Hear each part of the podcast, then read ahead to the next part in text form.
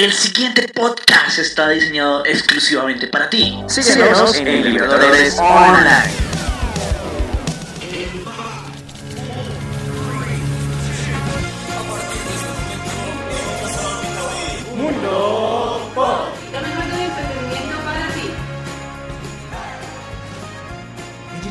¿cómo estamos? ¿Cómo vamos? ¿Cómo andamos, mis queridos contemporáneos? Sean bienvenidos una vez más a esto que se llama Mundo Pop Geek, programa de hecho de Geeks para Geeks. Hablamos de ñoñadas, hablamos de cosas chéveres que nos gustan, que nos encantan. Y bueno, tenemos hoy unos grandes invitados, en serio que sí, está muy nutrido el programa. Y bueno, vamos a darle la bienvenida de una vez, de una vez a nuestros invitados. Ellos son Andrés y Luis. Eh, muchachos, buenas tardes. Gracias por la invitación. Con algo de, nervios, que hace rato no hacíamos radio. Estamos eh, redebutando otra vez. No, eso está muy bien. Siete años, ¿no? Sí, sí, sí. No podemos decir en dónde, pero. no, pues sí, no. Pues, esa es historia que toca en otros horarios. Pero chévere porque recordar es vivir, dicen por ahí. Claro que sí.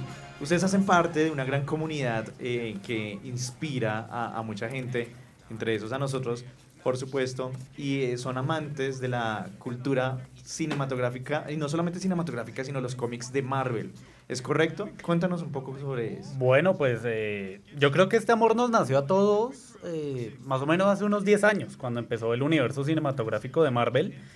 Hay otras personas que lo siguieron por, por los cómics y por las series animadas de los 90 pero generalmente sí, o sea, este universo que creó Kevin Feige, yo creo que es el que más nos ha atrapado y nos ha llevado a conocer el mundo de, los cómics y toda la historia de, Marvel como empresa, sin dejar de lado obviamente otros personajes, Luisca, como DC, etcétera, pero digamos que el impacto de nosotros ha sido la casa de las ideas.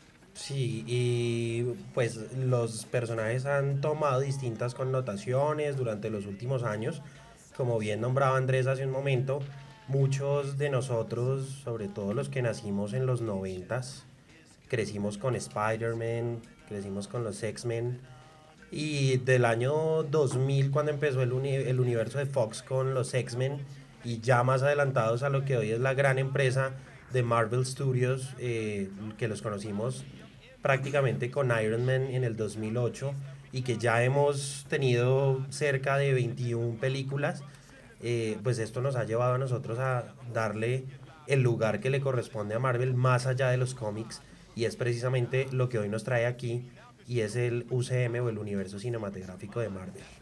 Claro que sí, es que todo, todo, todo comienzo siempre fue bueno y vamos a recordar eso lo que ustedes están diciendo en estos momentos con eso. Pongamos mucha atención.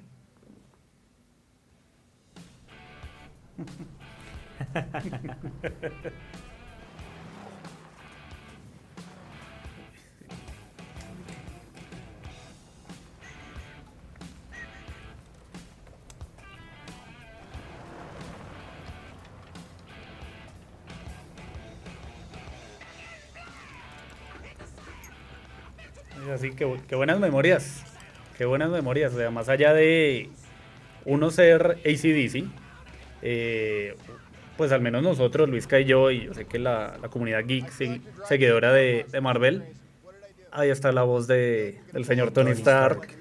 Eh, lo que parecía una, una vaina rara en ese entonces, eh, hoy se convirtió en un universo increíble. Recordemos que, que Robert Downey Jr. en ese entonces estaba saliendo de su problema de drogas y de, y de alcohol para transformarse en el estándar en eh, ese hombre que ha llevado Marvel Studios a lo que es hoy, junto con, con Kevin Feige. Yo creo que esa dupla es increíble.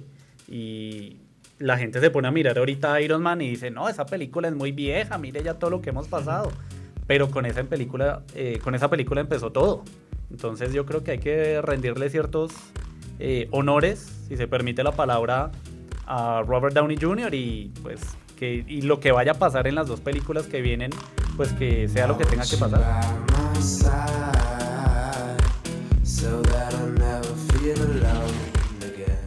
No olvides seguirnos en redes sociales como arroba Instagram, Facebook.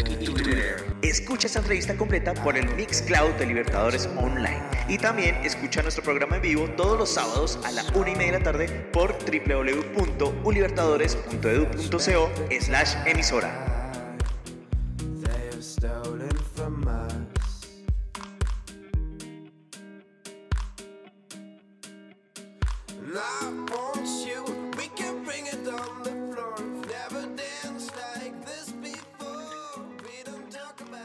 damn